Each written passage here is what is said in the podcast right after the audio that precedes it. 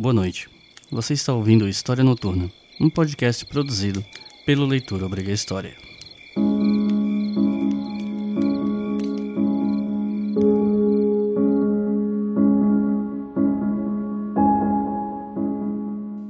Esse podcast com certeza pegou muitos de vocês de surpresa, e eu acho que eu tenho que começar explicando o que é está acontecendo e o que é o História Noturna. Quando eu comecei o História FM, lá para maio de 2019, logo depois eu senti a necessidade de criar um outro podcast que fosse só meu, que não fosse entrevista ou roda de conversa, onde eu pudesse produzir conteúdo sobre outros temas que eu tivesse com vontade.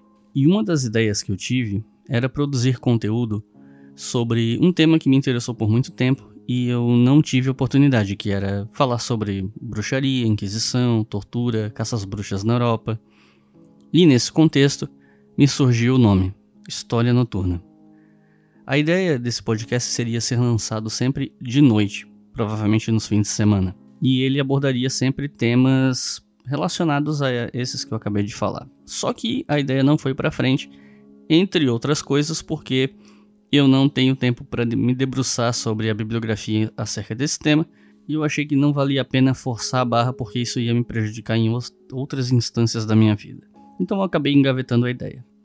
Até que eu parei para pensar e decidi que o História Noturna poderia ser outra coisa. Ele poderia ser um podcast onde eu faço comentários sobre temas históricos ou sobre discussões recentes nas redes sociais que têm a ver com história e que eu possa contribuir. Eu posso falar sobre temas avulsos de história que me interessam, já que eu não estou mais na vibe de produzir vídeo. E eu também posso usar esse podcast para responder perguntas recorrentes que eu recebo. E o que, é que eu quero dizer com isso? Muita gente me pergunta muitas coisas, digamos assim, repetitivas.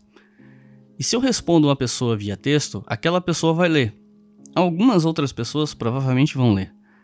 Mas a maioria das pessoas não vai. E eu vou ficar recebendo a mesma pergunta de novo, e de novo, e de novo. E como eu nunca gostei de usar o canal para ficar respondendo perguntas e efemérides, sempre me faltou um espaço para fazer isso. Eu também não queria fazer em forma de texto, porque eu, quando eu vou escrever textos no site do Leitura Obriga História ou algo assim, eu gosto de pesquisar um pouco, eu gosto de fazer uma coisa mais é, embasada. Enfim, não eu não tenho, não, não sentia que eu tinha um espaço para poder fazer esse tipo de coisa. E esse podcast História Noturna pode ser isso. Ele não terá uma frequência, ele não será nem semanal, nem quinzenal, nem mensal. A frequência dele vai ser de acordo com o que eu tiver tempo e vontade de fazer. Então os episódios serão sempre surpresa. O que, diga-se passagem, faz com que seja importante para vocês que querem acompanhar que vocês acompanhem o Leitura Obriga História nas redes sociais, porque são as redes sociais do Leitura Obriga História que vão divulgar o História Noturna, além do nosso site, leituraobrigahistoria.com ou historiafm.com. A única certeza é que esse podcast vai sair sempre de noite. Pode ser em qualquer dia da semana, mas sempre à noite. Provavelmente em meados de 8 da noite, para dar tempo das plataformas receberem um episódio, atualizarem, para que vocês possam baixar. Vou ver em quais plataformas consigo colocar, espero que dê tudo certo. E para esse primeiro episódio, eu resolvi começar com um tema que provavelmente algumas pessoas vão tratar como algo polêmico mas esse episódio condensa três perguntas que eu recebo o tempo inteiro e que hoje eu recebi de novo. O que eu acho de Laurentino Gomes? O que eu acho de Eduardo Bueno? O que eu acho do Hélio Gaspari? E como eu quero enterrar esse assunto de uma vez por todas, nada melhor do que começar esse episódio falando sobre isso para chegar ao máximo de pessoas possível e não precisar mais me preocupar em responder essa pergunta. A resposta para essa pergunta, ou melhor, para essas três perguntas, não é a resposta que as pessoas estão esperando. As pessoas esperam que eu diga que o trabalho desses sujeitos ou é bom ou é ruim. Mas na verdade, a minha resposta para essas três perguntas é a seguinte: eu não li os trabalhos de nenhum desses três jornalistas e não pretendo ler.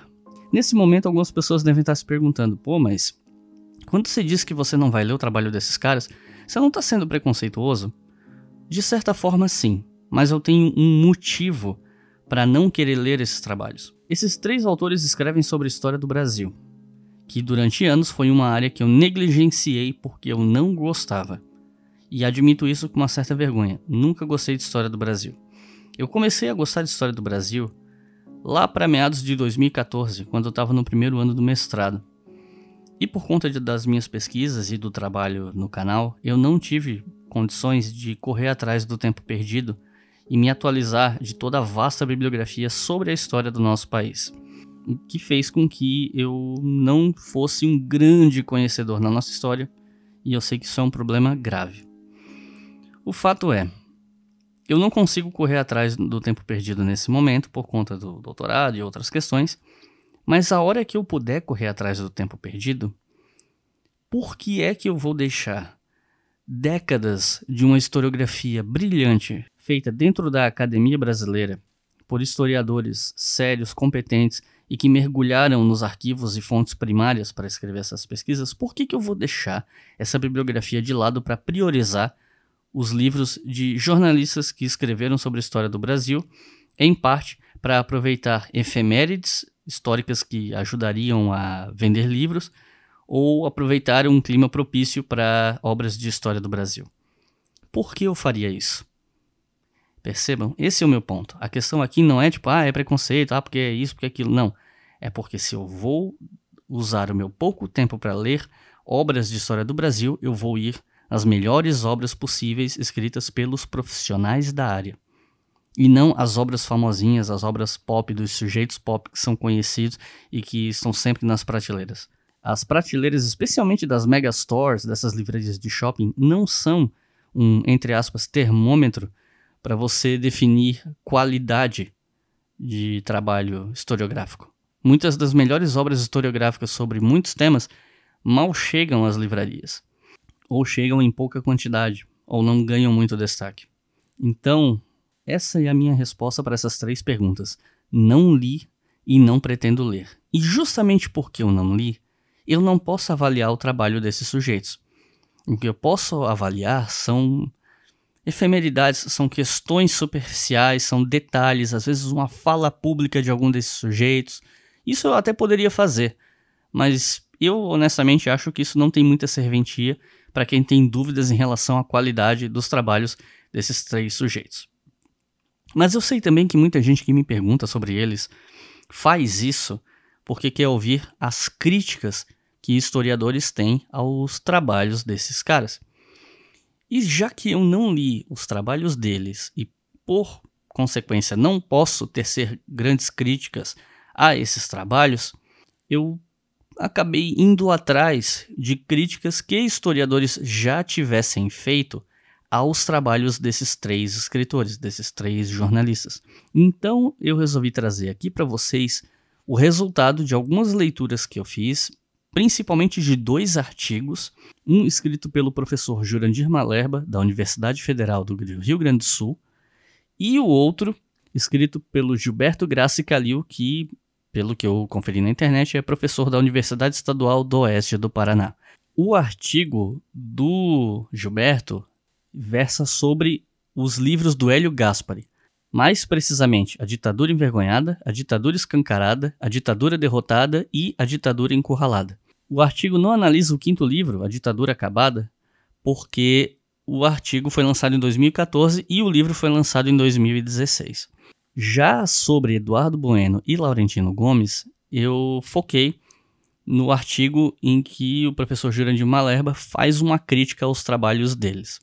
Eu quero enfatizar aqui, o pessoal que está ouvindo, e eu quero enfatizar muito, provavelmente eu vou repetir isso depois no episódio, porque produzir conteúdo no YouTube por mais de quatro anos me ensinou que eu não posso superestimar a capacidade de interpretação de texto das pessoas. Então eu tenho sim que me proteger de críticas por coisas que não sou eu que estou dizendo, eu estou aqui reproduzindo críticas que outros historiadores escreveram. Portanto, o que eu vou falar a partir de agora nesse episódio não parte de uma percepção individual ou de uma opinião minha sobre esses três sujeitos. O que eu vou falar a partir de agora vem dos trabalhos, dos artigos do professor Jurandir e do professor Gilberto. Eu vou deixar os links para download desses artigos na descrição do feed desse episódio. E se você achar que tem algum problema neles, se você leu os livros e não concorda, tudo bem. Mas eu não vou me defender de críticas que não sou eu que estou fazendo. E eu estou fazendo isso de pegar críticas escritas por outros historiadores e passando isso adiante, porque, como eu disse, as pessoas que me procuram para opinar sobre esses profissionais estão procurando isso, estão procurando a crítica profissional de um historiador sobre o trabalho desses jornalistas. Então, já que existem críticas de historiadores sobre esses trabalhos, eu estou fazendo essa mediação entre a crítica publicada e você que está ouvindo. Repito, não são críticas minhas e eu não vou responder por críticas que não fui eu que escrevi. Tá claro? Então, vamos lá. Eu vou começar falando sobre o artigo do professor Jurandir Maleba. Ele não critica nesse artigo apenas o Laurentino e o Eduardo Bueno. Ele também critica, por exemplo, o Leandro Narlock. Mas quem conhece o meu trabalho, quem conhece o meu canal, sabe que eu considero o Narlock um sujeito mal intencionado e fiz um documentário inteiro só para derrubar algumas das bobagens que ele escreveu no Guia Politicamente Incorreto da História do Brasil sobre escravidão, para demonstrar que, olha, algumas coisas que o Narlock escreve são verdades, outras são distorções do que a gente sabe, outras são suposições com evidências que não se sustentam e outras são mentira. Então, tem coisas ali que Pode ser que seja verdade, pode ser que não, mas nós não temos fontes conclusivas. Narlock sabe disso, Narlock já falou isso em entrevistas, mas ele faz sensacionalismo em cima disso mesmo assim, porque ele é mal intencionado. No caso dos três sujeitos que eu vou mencionar aqui no vídeo, eu não imputo a eles a mesma crítica que eu imputo ao Narlock de ser um sujeito mal intencionado, de serem três sujeitos mal intencionados, ruins. Bom, e tudo bem se eu achasse, né? A gente pode ter opinião sobre as pessoas, desde que não seja uma calúnia ou difamação. Mas, como eu disse, o trabalho do Narlock eu pude avaliar e constatar que é um trabalho horroroso, um trabalho mal intencionado. Mas vamos lá.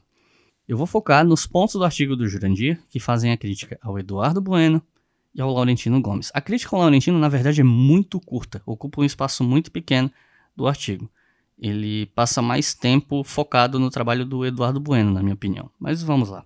A primeira coisa que precisa ser dita sobre essa crítica é que ela segue a linha da crítica de muitos historiadores que criticam o fato de que essa história pop escrita por, entre aspas, leigos, gente que não é da área, normalmente prioriza uma história anedótica, uma história dos grandes feitos, os grandes acontecimentos, o trivial, o ponto fora da curva.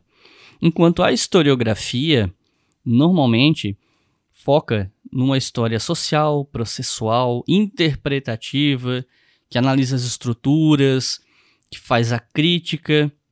Essa história tem dificuldade de chegar no grande público. O que chega é essa história episódica, factual, pitoresca, anedótica, as biografias, as grandes batalhas, uma narrativa empolgante. Isso normalmente é o que chega nos, no, no grande público, né?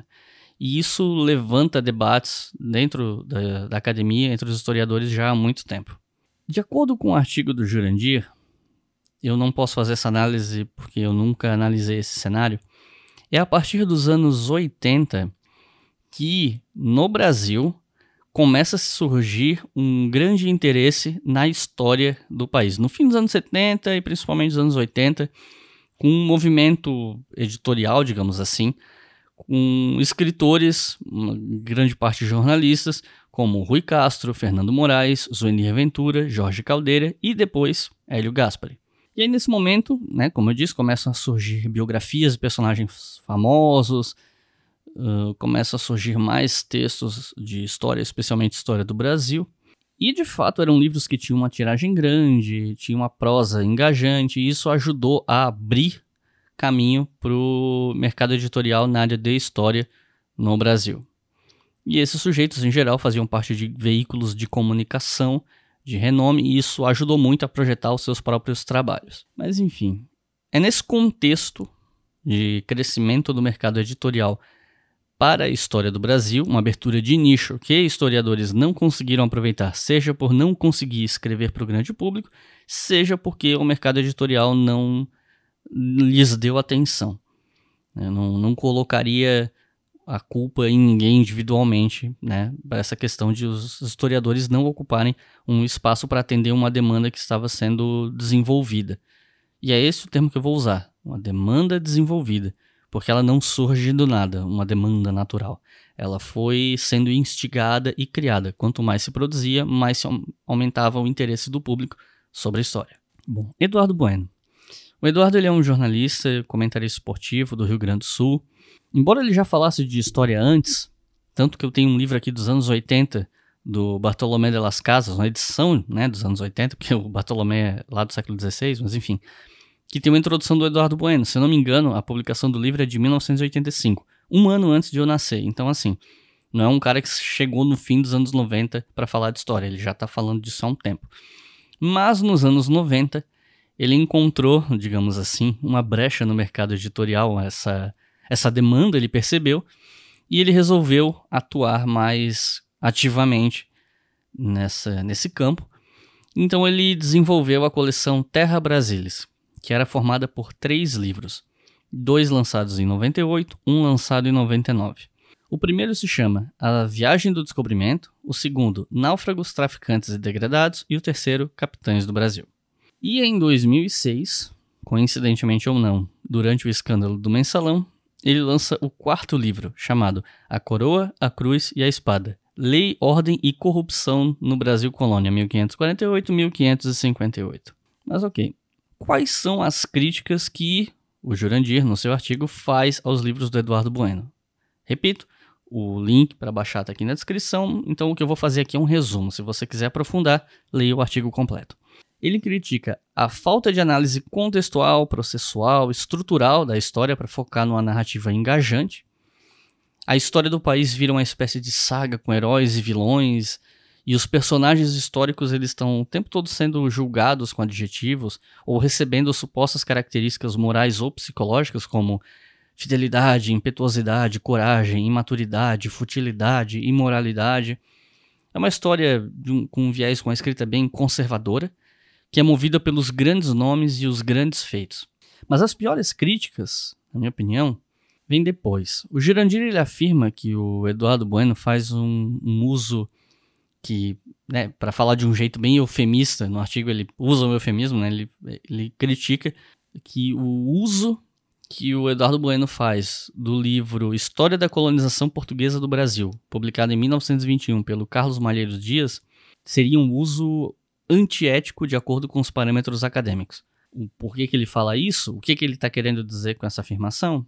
Eu não vou falar pelo Jurandir. Então, né, fica no ar aí qual que crítica é essa, o uso antiético desse livro. Se eu tivesse que chutar, eu chutaria que é uma acusação de plágio soft. Mas repito, é a impressão que a fala me passa. A fala, né, o, a nota de rodapé que comenta isso não usa o termo plágio explicitamente. Talvez né? Não vou conjecturar por que não usa ou se é isso mesmo, se não é. Vocês podem ler o artigo e chegar às suas próprias conclusões. O Jurandir ele não desenvolve esse argumento, mas ele levanta esse ponto para afirmar que o Eduardo Bueno não daria os devidos créditos aos historiadores que ele usa para escrever os livros dele. E o Jurandir acusa o Eduardo de ter um certo desdém em relação aos historiadores. E esse desdém, ele tem história. A polêmica entre os historiadores e o Eduardo Bueno começou, ou pelo menos ganhou mais corpo, em 2008, quando o Eduardo tinha um quadro no Fantástico chamado É Muita História, que ele apresentava com Pedro Bial. A ideia desse quadro seria aproximar a história do Brasil do povo e tornar ele interessante para as pessoas. Mas para vários professores e historiadores, o que, né, o que aquele programa apresentava era uma história de péssima qualidade. A Associação Nacional de Professores Universitários de História, a ANPU, se manifestou na época. O Manuel Salgado Guimarães, que era o presidente da ANPU na época, focou a crítica no tom do programa. Ele disse o seguinte: A forma como a história é transmitida no programa é que nos irrita na ANPU. O tom é sempre de galhofa. Parece, pelo quadro, que fazer história é uma pilhéria. Por que só conseguimos lidar com o nosso passado dessa maneira? Por que não uma abordagem séria dos fatos? Com múltiplas visões que ampliam os horizontes do público. O programa se prende a um tipo de divulgação que a historiografia já rompeu há muito tempo. outro historiador, o Júlio Bentivoglio, quando começou o episódio sobre independência, nesse quadro aí do Fantástico, acusou o Bueno de anacronismo, superficialidade, opção pelo anedótico e pitoresco, equívocos de contextualização, uso inadequado de conceitos.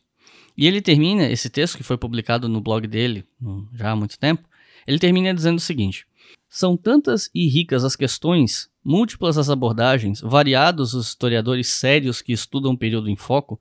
No entanto, o Fantástico preferiu fixar uma imagem, uma memória e uma história sobre a independência a partir da interpretação de Eduardo Bueno, que é tão superficial, tão caricata, para não dizer tão ruim, a ponto de prejudicar ainda mais a relação dos brasileiros, em especial os jovens estudantes, com o passado do seu país, produzindo o pior dos males em se tratando da importância do conhecimento, que, repito, é tão preciosa no jornalismo como na história, a desinformação.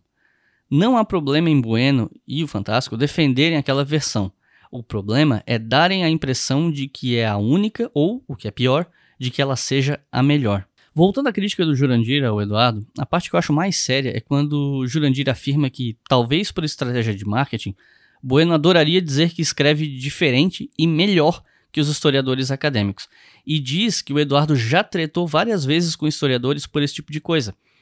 Ele se referia, né, de acordo com o que o Jurandir fala, claro, o Eduardo ele se referiria de forma desdenhosa aos historiadores acadêmicos que ele chamaria de historiadores oficiais ou de, abre aspas, facções mumificadas da classe acadêmica, fecha aspas. Ele, o Eduardo, teria perguntado também: será que os historiadores brasileiros não se envergonham perante o que o Eduardo Bueno e o Jorge Caldeira fizeram?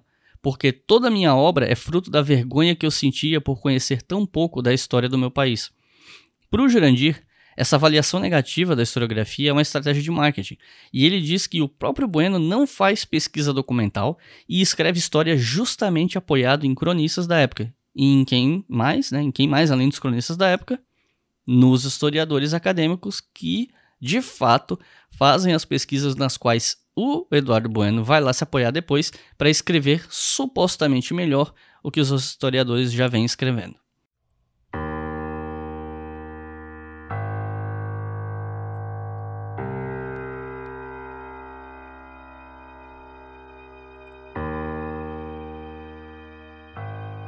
Mais adiante, o Jurandir faz a crítica ao Laurentino Gomes.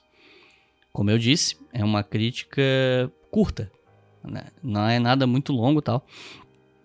E, embora seja uma crítica curta, é uma crítica pesada. Ele foca principalmente no livro 1822. O Laurentino ele teria escrito o livro 1808 aproveitando a efeméride dos 200 anos da chegada da família real no Brasil em 2008. Só que esse livro vendeu tanto que fez com que o Laurentino trans transformasse esse livro no primeiro de uma trilogia.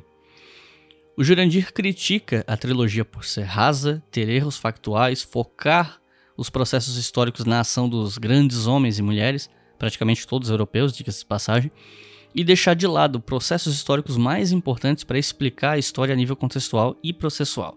E eu sei que quando eu fico falando assim, ah, porque a história analítica, processual, contextual. Eu fico falando em termos assim mais uh, técnicos, entre aspas, e eu sei que algumas pessoas podem ter dificuldade de entender. Mas afinal, por que, que os historiadores insistem nisso? O que, que tá, qual é o problema? O que está faltando? O que, que é isso que os historiadores dizem que falta nesses livros? Então, eu peguei uma citação do artigo do Jurandir que eu acho que ela explica muito bem para vocês o porquê né, o que são essas coisas que estão faltando nesses livros, nesse material escrito por não historiadores? O que é que falta nesse, nesses livros e que os historiadores criticam tanto, né, essa ausência? O que está faltando? Então, eu peguei uma citação aqui para vocês.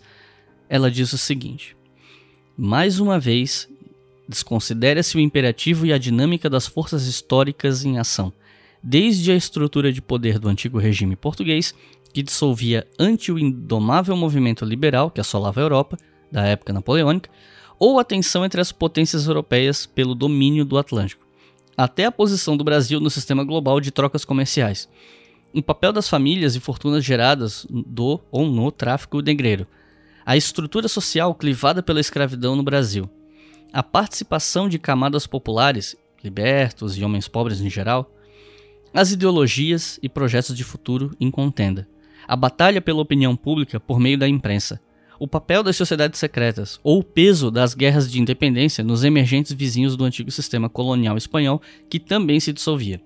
Restam só os grandes homens, os grandes atores, senhores onipotentes dos desígnios da história. E, mais, abandonando completamente qualquer tentativa de enfeixar quaisquer conjuntos de elementos para a explicação do 1822, o autor assume a ideia mais simplória de que a independência não deve ser explicada, mas sim servir de fator explicativo. A independência teria sido apenas um produto da sorte, do acaso, um improviso, por assim dizer. É da ação voluntariosa de homens oniscientes, uma princesa austríaca, um militar mercenário inglês, um príncipe epilético, os deputados das cortes em Lisboa e um homem sábio, José Bonifácio, que partem as ações cruciais que levariam à independência. E, dado importante, essas decisões só poderiam ser tomadas por estrangeiros e portugueses, jamais por brasileiros. Eu já quero é, começar dizendo que algumas pessoas podem ter ouvido essa citação e pensado, pô, mas ele usa uma linguagem um pouquinho complicada, né? Esse tipo de linguagem não chega no público, né? Pô, é justamente disso que os jornalistas estão criticando e tal. Eu queria lembrar vocês que essa citação, ela foi publicada em um artigo que foi para uma revista acadêmica. Isso aqui é um debate com os pares. Esse artigo ele não era um artigo necessariamente de divulgação científica. A gente pode supor que se esse texto fosse escrito para o grande público, ele teria sido escrito de uma forma mais acessível. Bom, eu imagino que vocês tenham entendido o que, que eu quero dizer com essa coisa de os historiadores reclamarem de uma história anedótica, de grandes feitos e de grandes homens. Os processos complexos, globais, contextuais que movem a história ficam em segundo plano. O que move a história são as vontades dos poderosos das pessoas que são protagonistas da história, entre aspas. Que é uma historiografia de século XIX que a historiografia, nem vou dizer moderna no sentido de ser algo recente, mas uma historiografia moderna já relativamente antiga, vem tentando mudar há muito tempo. Alguns historiadores até elogiaram a iniciativa do Laurentino, pelo que eu sei, mas em geral a crítica foi bem pesada e ela permanece até hoje, inclusive. Mesmo que o último livro dele sobre escravidão esteja sendo elogiado por alguns profissionais que estão dizendo que o trabalho dele evoluiu muito e está muito mais analítico e sério. Ainda assim, há quem critique o livro por não trazer nada de novo em relação ao que os historiadores já vêm escrevendo há anos, mas só quando o jornalista famosão, que vende muito livro de história, que escreve o que o mercado editorial gosta, do jeito que o mercado editorial gosta, aí sim é que se dá a devida atenção e o material chega nas pessoas. Então rola essa crítica também. Um exemplo de como essa crítica ao Laurentino permanece até hoje e deixa marcas no meio é que esse ano eu fui convidado para um evento em Minas Gerais, o Festival de História, para ser um dos palestrantes. E o Laurentino era outro dos palestrantes. Ele foi o primeiro nome anunciado no evento. E muita gente criticou a escolha logo que ela foi anunciada, justamente por conta dessa crítica de que historiadores vêm fazendo o que ele faz há muito tempo, fazem melhor e não recebem a atenção, ou pelo menos quase ninguém recebe a atenção que o Laurentino recebe. Com relação ao Hélio Gaspari, aí nós temos um outro artigo, como eu falei, do professor Gilberto Grassi. O Gilberto ele faz uma crítica bastante severa ao trabalho do Hélio, e ele inclusive cita outros historiadores que já fizeram críticas ao Hélio no passado para se ancorar e ampliar o escopo da crítica dele. Mas ok. Quais são as críticas feitas ao Hélio Gaspari em relação ao que ele escreveu sobre a ditadura? Lembrando, essas críticas foram feitas em cima dos quatro dos cinco livros sobre a ditadura que ele escreveu. Bom, primeiro, ele acusa o Hélio de responsabilizar a esquerda pelo golpe de 64, de botar na conta do João Goulart, da esquerda radical, como se a ameaça dos militares de acabar com as garantias institucionais e dar um golpe não fossem culpados pelo golpe, como se o fato do João Goulart não ter cedido à chantagem do exército tivesse sido responsável pelo golpe, ou seja, a culpa é do João Goulart, não dos militares que chantagearam o governo, passando por cima das próprias atribuições e ameaçando o jogo democrático. Outra crítica feita ao Hélio pelo Gilberto é de que o Hélio tem uma visão muito positiva da facção moderada da ditadura. O Hélio dividiria a ditadura entre os moderados e os mais radicais. E o Hélio teria uma visão positiva em relação aos moderados, muito condescendente com eles. Eu vou falar mais um pouco disso depois. Outra crítica que o Gilberto faz é a desqualificação da luta armada por parte da esquerda. O, o Gilberto acusa o Hélio de tratar a luta armada de esquerda sempre com deboche e com desdém, o que seria uma coisa bem pouco analítica e bastante política e personalista. Ele também acusa o Hélio de ter uma grande falta de crítica em relação à transição conservadora da ditadura para a democracia que foi conduzida pelo governo, pelos militares. Ele critica também a articulação do Hélio com alguns revisionismos, como por exemplo de dizer que a ditadura, ela na verdade foi uma ditadura encurtada, ela foi mais curta, porque ela não teria durado os cerca de 21 anos aos quais a gente atribui a ela que na real ela só durou 11 anos, de 68, que foi quando veio o AI-5, até 79, que antes e depois disso a ditadura era tão branda que não poderia ser considerada uma ditadura, não poderia ser comparado esses dois momentos antes e depois com o núcleo duro da ditadura, a parte mais violenta. O Hélio inclusive admite que na coleção dele ele não vai falar do governo Figueiredo, o que também gera algumas críticas de Gilberto. E o Gilberto acha importante fazer essa crítica porque a coleção do Hélio vendeu mais de 500 mil exemplares, somando só os quatro primeiros livros. O Hélio diz que os livros dele não são uma história de ditadura. Os livros dele são sobre o Ernesto Geisel e o Golbery do Couto Silva, de como esses sujeitos teriam participado do começo da ditadura, ou seja, teriam sido responsáveis por ela, e também acabado com a ditadura. No entanto, a coleção é vendida, é, o marketing em cima dela é feito como sendo livros sobre a história da ditadura, não sobre o Geisel e o Golbery. Então, essa é outra crítica que o livro recebe, de que ele diz que não é uma coisa, mas é vendido, a propaganda em cima dele é feita como se ele fosse um livro dessa coisa que ele diz que não é.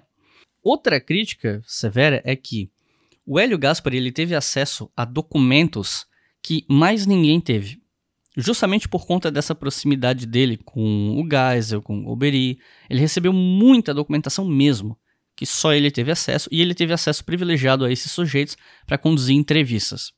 E o Hélio Gaspari ficou segurando essa documentação exclusiva durante anos. Ou seja, ele usou documentos que só ele tinha acesso, publicou os livros e não deixava ninguém consultar esses documentos que ele usou. O Gilberto fala que, depois de uns anos, o Hélio começou a liberar esses documentos aos poucos num site dele, num blog, alguma página, alguma coisa assim. Eu não sei a quantas anda isso. Como eu disse, esse artigo é de 2014 eu não, não sei a quantas anda.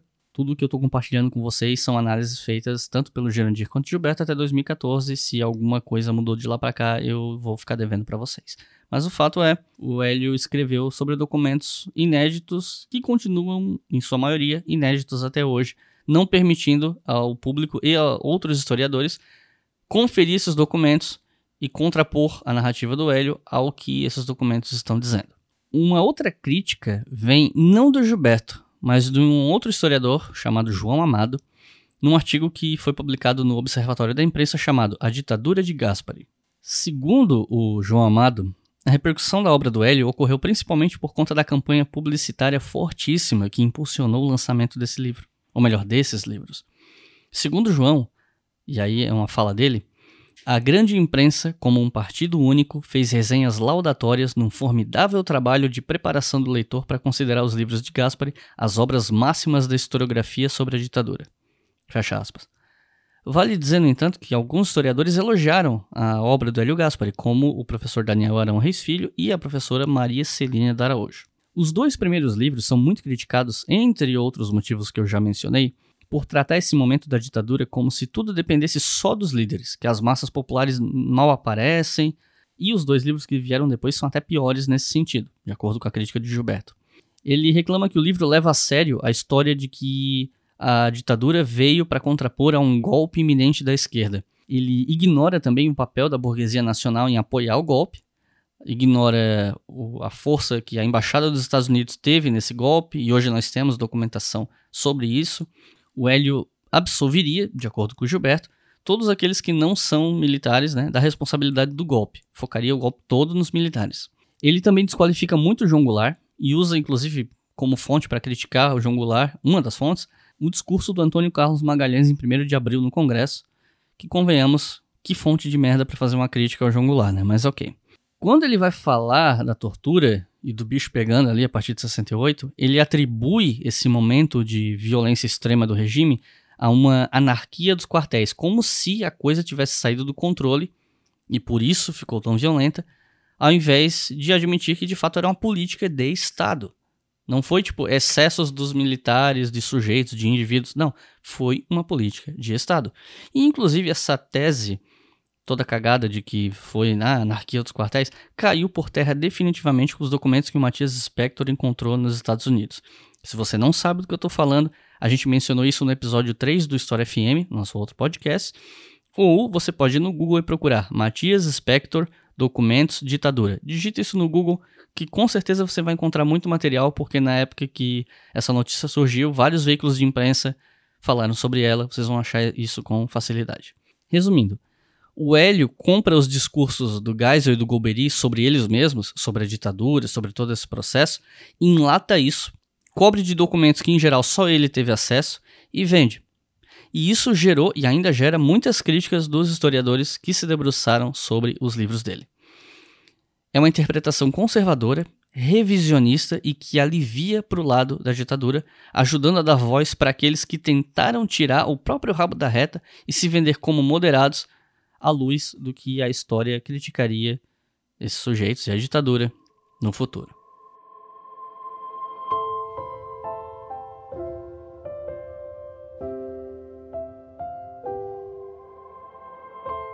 Por hoje é só.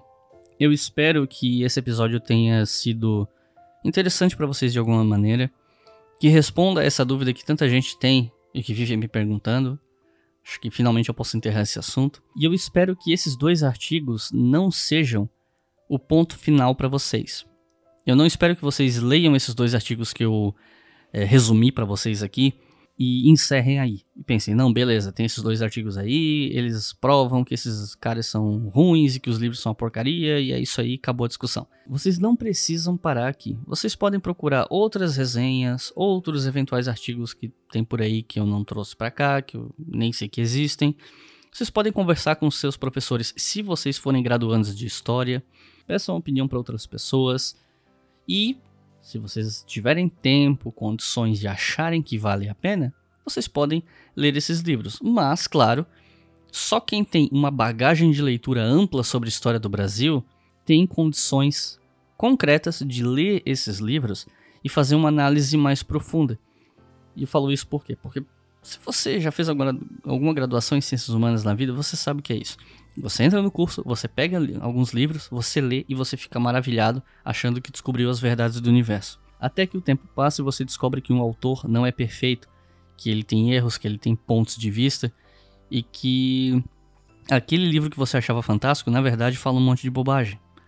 E por que que você com o tempo aprende isso? Porque você lê mais autores sobre aquele assunto, você vê os contrapontos, você começa a entender o debate, você começa a entender a quantas anda certos debates numa determinada área, e aí sim você consegue bagagem para fazer uma crítica.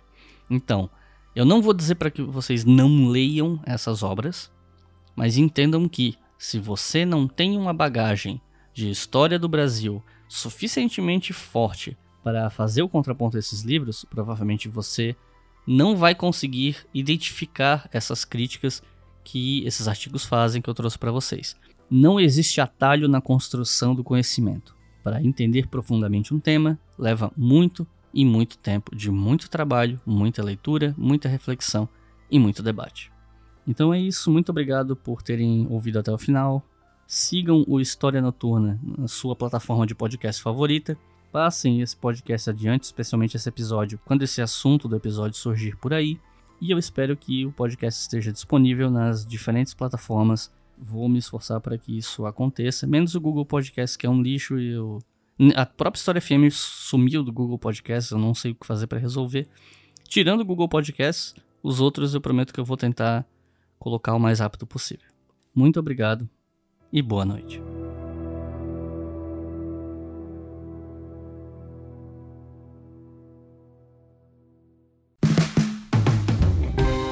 Este podcast foi financiado por nossos colaboradores no Apoia-se. Acesse apoia.se barra e contribua para manter este projeto educacional gratuito no ar.